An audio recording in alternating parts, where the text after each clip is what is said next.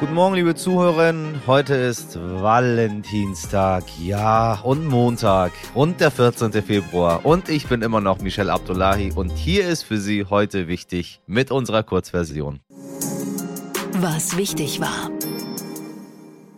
Stehen die Zeichen wirklich auf Krieg? Die Bundesregierung jedenfalls hält die Lage in der Ukraine für extrem gefährlich. Das Auswärtige Amt hatte deutsche Staatsbürgerinnen am Wochenende aufgefordert, das Land zu verlassen.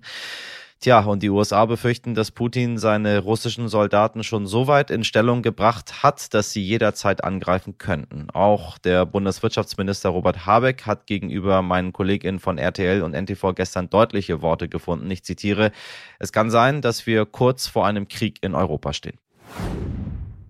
Ein wenig hat die Ukraine-Krise gestern die Wahl des Bundespräsidenten in Berlin überschattet mit einem deutlichen Appell an Russland und einem starken Plädoyer für Demokratie hat Frank-Walter Steinmeier seine Wiederwahl angenommen.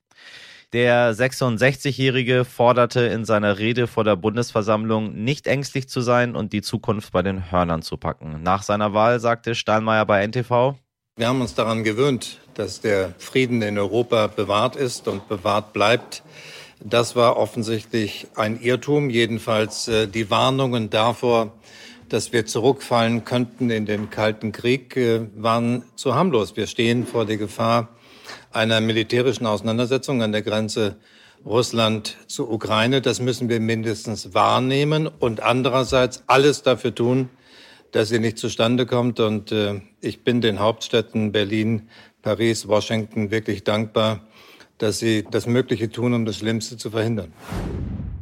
Die Debatte über eine Impfpflicht hat sich auch übers Wochenende weitergedreht. Bundesinnenministerin Nancy Faeser hat den bayerischen Ministerpräsidenten Markus Söder aufgefordert, die Impfpflicht in Gesundheitseinrichtungen umzusetzen. Söder verteidigt aber weiterhin die vorübergehende Aussetzung der einrichtungsbezogenen Impfpflicht in Bayern aus Sorge vor einem Pflegenotstand.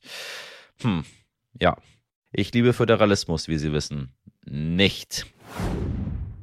In London nehmen die Spekulationen über ein Misstrauensvotum gegen Premier Boris Johnson zu. In der sogenannten Partygate-Affäre hat der britische Premierminister inzwischen einen Fragebogen von der Metropolitan Police erhalten. Dabei geht es um seine mögliche Teilnahme an illegalen Veranstaltungen, bei denen Corona-Regeln gebrochen worden sein sollen. Johnson dementiert die Vorwürfe, ließ aber mitteilen, dass er alle Fragen dazu beantworten werde. Mal sehen, wie sich das diese Woche noch weiterentwickelt. Was wichtig wird. Bundeskanzler Olaf Scholz reist heute nach Kiew, um den ukrainischen Präsidenten zu treffen. Vor der Reise hat die Bundesregierung der Ukraine Rüstungshilfe in Aussicht gestellt. Kiews Bürgermeister Vitali Klitschko richtete wiederholt seinen Appell an Deutschland mit der Bitte um Beistand.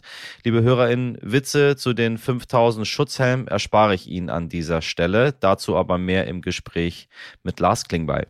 Am Dienstag reist Olaf Scholz dann übrigens direkt weiter nach Russland zu Gesprächen mit Präsident Wladimir Putin und am Mittwoch geht es beim nächsten Bund-Länder-Treffen um mögliche erste Corona-Öffnungsschritte. FDP-Chef Christian Lindner hatte am Wochenende deutliche Lockerungen gefordert, zum Beispiel, dass die 2G-Regeln im Handel und in der Gastronomie sowie Obergrenzen für private Kontakte zum 19. März aufgehoben werden. Dann läuft auch das Infektionsschutzgesetz aus. Frank-Walter Steinmeier wurde gestern als Bundespräsident wiedergewählt. Ich habe direkt im Anschluss an die Wahl mit SPD-Chef Lars Klingbeil gesprochen. Herr Klingbeil, ich grüße Sie. Schönen guten Tag. Große Überraschung, Herr Steinmeier ist es jetzt nun geworden. Ähm, alle dachten, das dauert vielleicht ein bisschen länger. Äh, ich war relativ überzeugt, das geht ganz schön schnell. Ähm, macht er so einen guten Job oder gab es niemand anderen aus der Ampel, auf den man sich einigen konnte? Sie haben recht, es ging sehr schnell. Ähm heute ein Wahlgang. Ich erinnere mich auch schon an Bundesversammlungen, wo wir drei Wahlgänge gebraucht haben. Ähm, heute war das äh, schnell, überzeugend und deutlich und ähm, das ist auch gut, weil, sagen wir, die großen Parteien ja in den letzten Wochen auch verabredet hatten, dass wir alle gemeinsam Frank-Walter Steinmeier unterstützen. Ich erinnere mich an die Gespräche, die ich mit Christian Lindner, mit, mit Baerbock, Habeck, aber eben auch mit den Unionsvorsitzenden geführt habe. Und es war eben genau das Signal, das wir senden wollten. In diesen Zeiten braucht man jemanden, der für Stabilität steht, jemand, der das Land zusammenhalten kann, jemand, der auch weiß, wer die Menschen anspricht. Und das alles garantiert Frank-Walter Steinmeier. In polarisierten Zeiten ist er wirklich der Richtige im, im Bundespräsidialamt. Gab auch viele Corona-Heldinnen, die an der Bundesversammlung teilgenommen haben. Ähm, ist das eine Form der Anerkennung, anstatt den, weiß ich nicht, mehr Geld zu bezahlen für ihre Jobs? Jetzt mal überspitzt gesagt.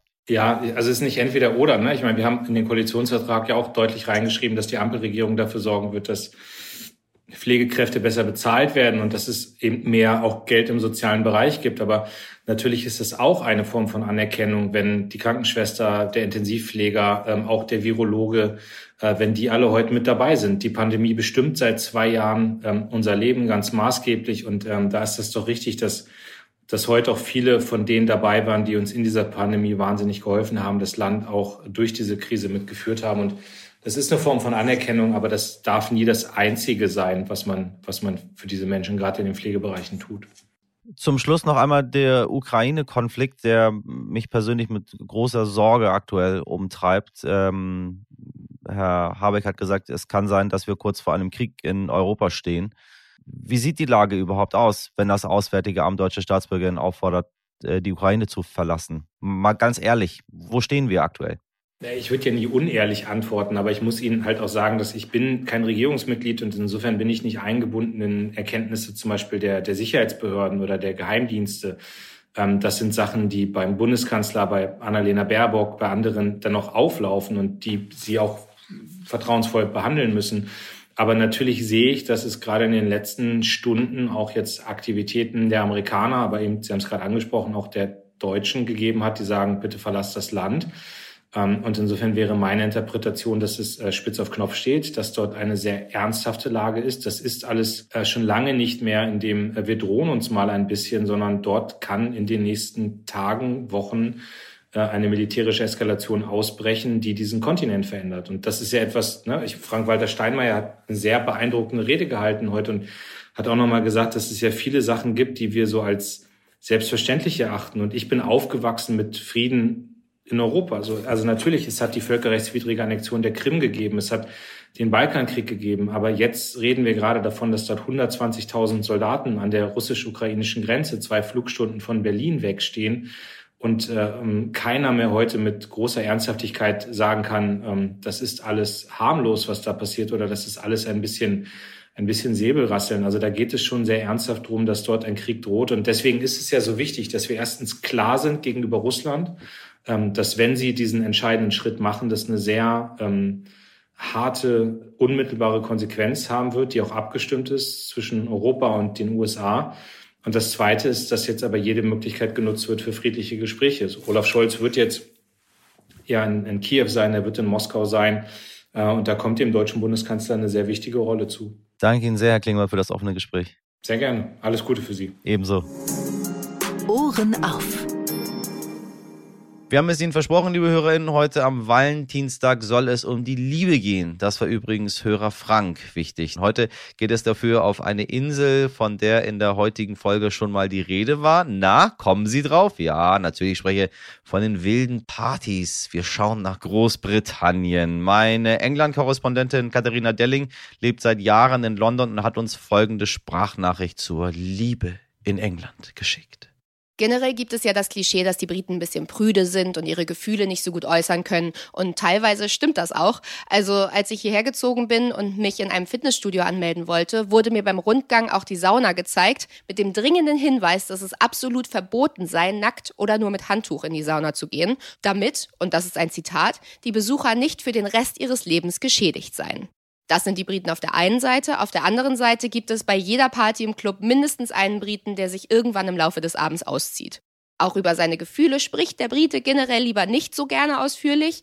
Da wird dann eher auf Understatement gesetzt. Doch das soll sich jetzt ändern, besonders durch den Aufklärungsunterricht hier in der Schule. Der war bisher nämlich in den meisten Schulen eher mangelhaft, weswegen es eine große Bewegung hier gegeben hat und jetzt in Zukunft auch mehr über einvernehmliche Beziehungen zum Beispiel gesprochen werden soll. Eine Studie aus 2011 zeigt, dass Großbritannien das Land unter den Industrieländern ist, in dem es die meisten Teenager-Schwangerschaften gibt, und zwar mit Abstand. Worin die Briten aber sehr gut sind, ist Toleranz und Selbstliebe, also wenn es um Liebe geht. Jeder soll tun, was ihn oder sie glücklich macht. Ich habe hier vor zwei Jahren zum Valentinstag in einem Restaurant gedreht, wo Singles allein mit sich essen gehen konnten und dann quasi vor dem Spiegel saßen, um sich mal richtig selbst kennen und lieben zu lernen. Vielen Dank, liebe Katharina. So eine rührende Liebesgeschichte aus England habe ich noch für Sie. Wenn Sie schon mal die Londoner U-Bahn genutzt haben, dann kennen Sie sicherlich diese Ansage hier. Mind the gap. Der verstorbene Mann von Dr. Margaret McCollum hatte genau diese Ansage 1950 aufgenommen und Margaret setzt sich seit dem Tod ihres Mannes regelmäßig auf Bänke der Londoner U-Bahn, um so nochmal die Stimme ihres geliebten Mannes zu hören. Traurig, aber irgendwo auch sehr, sehr romantisch. Das war's für heute mit unserer Kurzversion. Das komplette Gespräch mit Lars Klingbeil hören Sie wie immer in unserer Langversion, meine Damen und Herren. Abonnieren Sie uns, empfehlen Sie uns weiter, bewerten Sie uns, schreiben Sie uns an heute wichtig stern.de, was Ihnen so auf dem Herzen liegt. Ich wünsche Ihnen einen guten Start in die neue Woche. Machen Sie was draus. Ihr Michel Abdullahi. Thank you